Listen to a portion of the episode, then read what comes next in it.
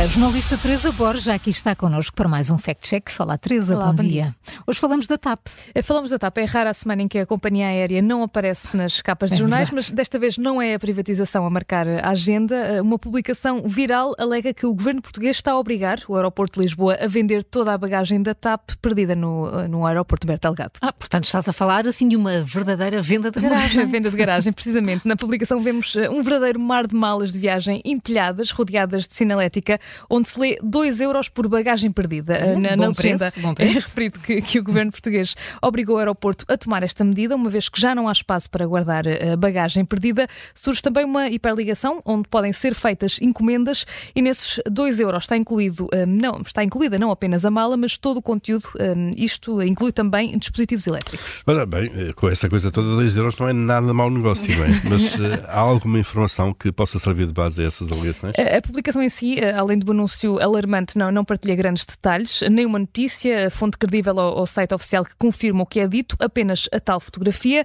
Não é, no entanto, a primeira vez que é feita uma alegação do género. Já em dezembro do ano passado, uma outra publicação eh, viral re- revelava que o aeroporto eh, Humberto Delgado estava a vender malas com artigos perdidos e também a 2 euros. Então, E na altura, qual foi o verdito, Teresa? Na altura, a ANA, a entidade responsável por gerir estas estruturas no país, negou qualquer envolvimento eh, ou pressão do governo na venda de bagagens no aeroporto Lisboa.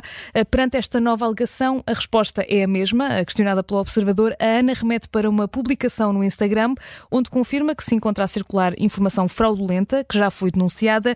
Eh, Diz também a ANA que esta fraude tem em vista a obtenção ilícita de dados bancários eh, e pede que o caso, que o caso seja denunciado. Aliás, a ANA confirma mesmo que já apresentou uma queixa-crime. Portanto, a Ana desmente e o Governo não comentou o caso? Não é conhecida ainda nenhuma comunicação oficial do governo de António Costa, agora em gestão, onde consta essa decisão de, de obrigar eh, que qualquer aeroporto português venda bagagem perdida. Portanto, já deixaste todas as pistas?